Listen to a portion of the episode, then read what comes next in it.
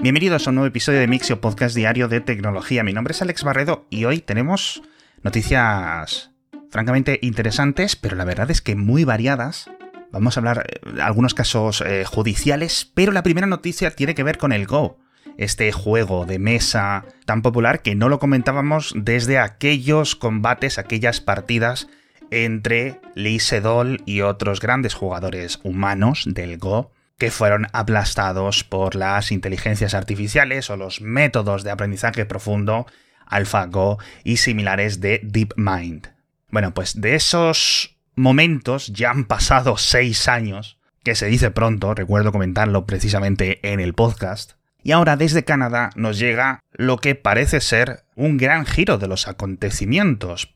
Han conseguido desarrollar lo que se conoce dentro del mundillo del aprendizaje automático con un modelo de adversario, es decir, un software de aprendizaje profundo que lo han puesto a enfrentarse miles y miles y miles de partidas contra diferentes motores de Go. Y a medida que iban ocurriendo todas estas partidas virtuales, o como queráis denominarlas, los investigadores, muchos de los cuales eh, juegan al Go ellos mismos, se dieron cuenta de una cosa muy sorprendente, y es que habían encontrado una nueva estrategia que permitía derrotar con facilidad a todos estos motores de Go. Es una especie de nueva forma eh, de jugar al Go que ha encontrado este modelo adversario que no es nuevo para los humanos. De hecho, explican que tanto los propios ingenieros de esta empresa canadiense como otros jugadores de mayor categoría del Go a los que han pedido ayuda para seguir trabajando en esto, ven que esa técnica es como muy burda y muy sencilla y que nunca funcionaría contra un jugador humano porque la ves venir. Simplemente parece que está en un punto ciego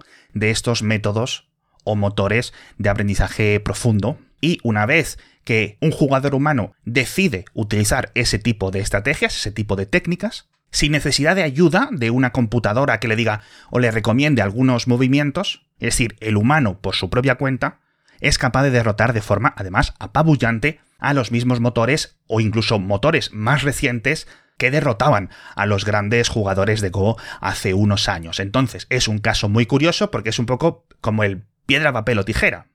En Go tradicional las máquinas ganan, pero a través de esta estrategia ganan los humanos en una cosa que los humanos son capaces de, a su vez, defenderse de una forma muy eficiente. Os dejo muchos enlaces y además específicamente a los registros de movimientos de muchas de estas partidas en las que quedan documentadas, pero ya digo, es una técnica un poco burda. Básicamente, vas creando un gran círculo, un gran perímetro con tus piezas, intercalando los movimientos con otras posiciones alejadas de este círculo en el que estás concentrándote. Con lo cual, los motores sintéticos, los motores tecnológicos, por algún motivo, no ven que están a unos pocos movimientos de perder muchísimos, muchísimas, muchísimas piezas capturadas de golpe. Lo que un humano ve en cuestión de segundos mientras está jugando la partida.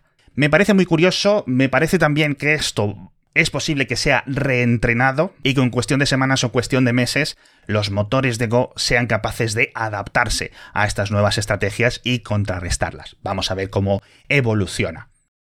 Otra cosa que pasó hace muchos años, en concreto, ese hackeo graciosísimo, entre comillas, a Twitter en el que un hacker británico consiguió publicar mensajes desde las cuentas de Elon Musk, la cuenta de Obama, la cuenta de Bill Gates, etc., con una estafa de criptomonedas. Esto ocurrió en 2020, en 2021 le detuvieron aquí en España, en, el sur, en Estepona, a este hacker, a este Joe O'Connor, desde entonces lo perseguía o quería la extradición la justicia estadounidense y ahora por fin la Audiencia Nacional ha dado el visto bueno a la extradición, así que parece que será juzgado en los próximos meses, bien en Nueva York o bien en California, tiene varios casos y veremos si se revelan algunos datos técnicos sobre aquellos ataques. Seguimos en la península ibérica, nos vamos al país vecino, nos vamos a Portugal porque hay un volantazo de políticas eh, tecnológicas. Por una parte, desde el gobierno portugués se está preparando una ley para prohibir las licencias de nuevos apartamentos turísticos, es decir, una prohibición a más Airbnb y elementos similares. El único sitio en Portugal donde dentro de unos meses se van a poder obtener licencias va a ser en zonas rurales, zonas con muy poca densidad, etc. Al final están cansados, ¿no? dicen de que se convierta en una especie de Disneylandia para ricos, mientras suben el precio de los alquileres, el precio de las viviendas a los propios portugueses.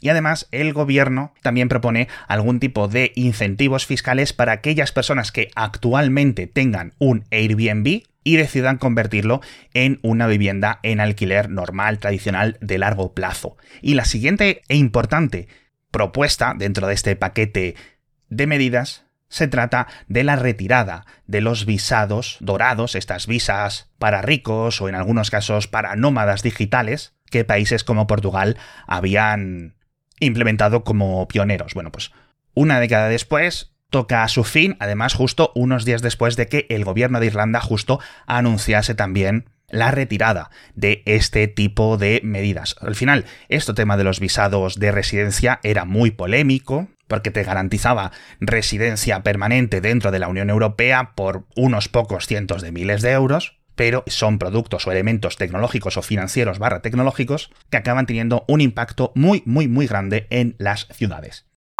Y para la siguiente noticia nos vamos a la invasión de Ucrania, que va a entrar ahora en su segundo año, y ya hemos comentado ampliamente cómo está siendo la primera gran guerra con los drones como principal novedad a gran escala. Y ahora tenemos nueva información de un programa clandestino de Reino Unido, tanto de su Ministerio de Defensa con varias empresas locales que durante los últimos meses han estado desarrollando drones impresos en 3D que permitan al ejército ucraniano hacer ataques de larga distancia o de mayor distancia a los actuales, pero además con bajo coste. No hay mucha información, este tipo de cosas van casi todo por canales diplomáticos y vías de inteligencia y técnicamente no tenemos información de que hayan entrado en batalla dichos drones, pero parece que detrás de todo está una empresa británica muy potente en el sector que se llama Kinetic, que son los creadores, por ejemplo, de los Banshee británicos, además de otros sistemas tanto de ataque como de defensa. Entonces esto puede tener unas ramificaciones muy complejas dentro de todo el conflicto. Permitiría la creación tanto de drones kamikaze como de drones de vigilancia, como drones de lanzamiento de municiones de una forma barata, de una forma completamente diferente a lo que hemos visto hasta ahora en el conflicto. Y ahora una noticia un poco más rápida y es que Twitter a partir del 19 de marzo va a eliminar la verificación o la autenticación de conexiones a través de SMS para todas aquellas personas que lo tengáis activados y que no seáis suscriptores de Twitter Blue, como por ejemplo es mi caso, que lo tengo activado desde hace un tiempo. Cada vez que quiero loguearme en Twitter, aparte de mi contraseña, me pide una clave que me llega por SMS. Esto lo van a retirar y nos van a dejar otra medida que sí que también estaba activa desde hace mucho tiempo, que es la autenticación de doble factor a través de aplicaciones específicas. Ha habido mucha discusión y muchos problemas, etcétera, con esto, porque claro, por una parte reduces la seguridad de algunas cuentas, pero por otro lado, la autenticación de doble factor a través de SMS tiene sus problemas y siguen ofreciendo este otro sistema de forma gratuita. Quizás lo más polémico para mí es que no eliminen toda la autenticación SMS de golpe, pero bueno.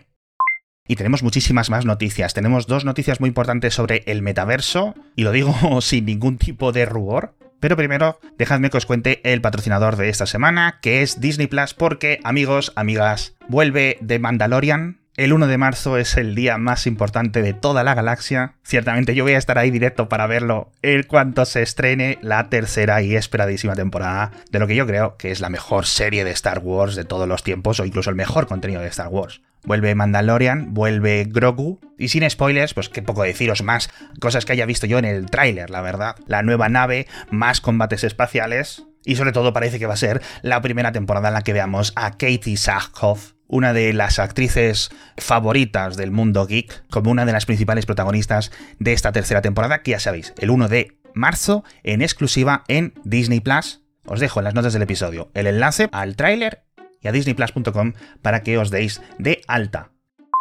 Vamos a hablar del metaverso, como os decía. La primera noticia tiene que ver con Roblox, que ya os lo he dicho muchas veces, es la empresa que yo creo que está teniendo una mejor estrategia dentro de todo este sector. Y precisamente han anunciado ahora algo que creo que les va a hacer aún más líderes, y es un sistema generativo para el creador de videojuegos de Roblox, para Roblox Studio, que es medio Copilot de GitHub, medio Stable Diffusion. Es decir, Dentro de Roblox Studio puedes crear mapas, puedes crear videojuegos enteros, puedes crear un montón de cosas para Roblox. Pero no deja de ser una herramienta complicada, aunque muchísimos niños de 10, 11, 12 años, adolescentes, etcétera, son unos verdaderos cracks. Lo que prepara Roblox es algo que yo creo que puede aumentar la creatividad de todos estos desarrolladores, porque con frases naturales van a poder ir dando forma tanto a elementos tridimensionales, es decir, a las figuras, las cosas que hay dentro de los videojuegos, como a su programación en cuanto al código, ¿no? Es decir, en vez de tener que ponerte a diseñar un coche tun tun tun ahí durante varias horas y que luego le tengas que decir, oye, este coche tiene que tener estas normas y cuando se monte el jugador tiene que hacer esto y solo puede ir por aquí, solo puede ir por allá, etcétera, lo que es programar dentro de un videojuego, se lo puedes pedir con lenguaje natural. Quiero un coche con este estilo, que sea descapotable, que sea de este color, etcétera, y aparecerá automáticamente dentro de Roblox Studio. Y además le puedes asignar luego el comportamiento en vez de con un montón de programación le puedes pedir a esta futura versión de Roblox Studio que te genere y te aplique los comportamientos que tú quieres, lo cual me parece una cosa fantástica. En mi casa, ya sabéis, mis tres hijas juegan a Roblox y si tenéis hijos, os recomiendo no solo que jueguen, porque hay un montón de cosas chulas, sino además que se pasen por Roblox Studio, porque esa herramienta les permite desarrollar un montón de elementos, tanto de programación como de diseño, y vamos, es, una catapulta de creatividad todo lo que pueden hacer. Así que con estas herramientas que llegarán en el futuro, lo va a ser aún más grande, pero ya, y ya desde hace varios años, tanto Roblox como Roblox Studios es una maravilla.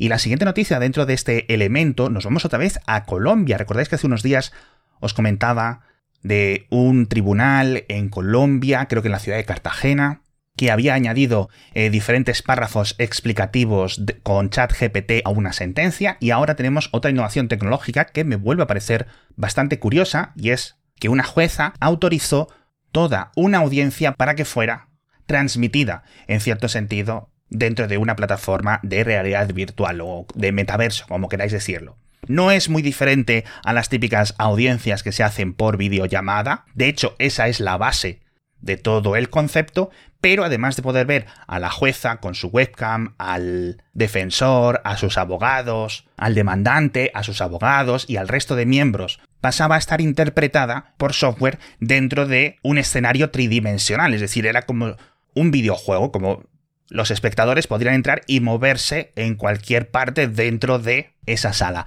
No significa que tanto la jueza como el denunciante, como los abogados, como no sé qué, estuvieran ahí con unos cascos de realidad virtual moviéndose y No, todo eso era a través de videollamada, pero luego había un software que combinaba todo eso en tiempo real en esta eh, audiencia tridimensional. Muy chulos.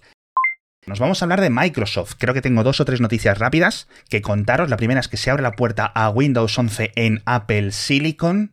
Hasta ahora, Microsoft solo licenciaba la versión de Windows 11 para ARM a vendedores de ordenadores, es decir, a fabricantes. Tú no podías ir a microsoft.com y comprar una licencia para tu ordenador ARM. Bueno, pues ahora se abre la puerta a través de Parallels Desktop. En concreto, en la versión 18 tiene licencia de Microsoft, con lo cual para las empresas, gobiernos, etcétera, se abre una vía para poder utilizar Windows 11 en ordenadores con Apple Silicon. Siguen sin funcionar algunos elementos de Windows 11 que necesiten los típicos subsistemas, con lo cual el Windows 11 que estés ejecutando en ese Parallels no va a tener el subsistema de Linux ni el subsistema de Android, eh, tampoco hay algunos elementos gráficos como DirectX 12, pero es un paso muy importante, así que si en vuestros trabajos utilizáis máquinas de Apple y software de Microsoft, ya podéis decirles a vuestros administradores de IT que existe un método oficial y licenciado por parte de Microsoft. Hablamos también de Prometeo, este método, esta versión de ChatGPT de Bing, que han decidido limitarlo y además de una limitación bastante fuerte todos aquellos que tengan acceso a la versión actual de este sistema de preguntas y respuestas de Bing van a poder realizar 50 conversaciones cada día, es decir, ya no es ilimitado, y cada una de estas conversaciones va a mantener el contexto durante 5 preguntas y respuestas. Primero, para reducir la carga dentro de los servidores de Microsoft, porque al final estaba todo el mundo haciendo 200.000 preguntas al día, Y por otra parte, porque Microsoft reconoce que en conversaciones largas el modelo iba perdiendo el contexto, vamos, que se le iba a la cabeza. Y las respuestas cada vez tenían menos y menos y menos sentido.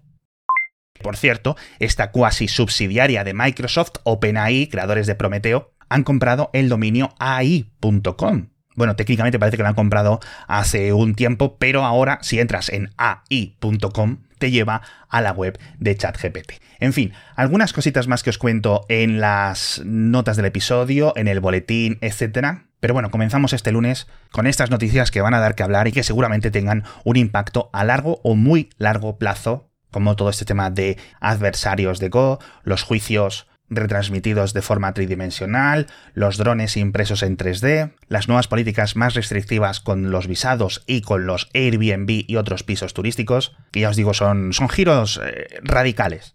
De momento, me despido. Muchísimas gracias a todos por escuchar conmigo. Muchísimas gracias a la gente de Disney Plus por patrocinarnos. De Mandalorian, ya sabéis, el 1 de marzo, la tercera temporada. Yo no puedo estar más ansioso por verla.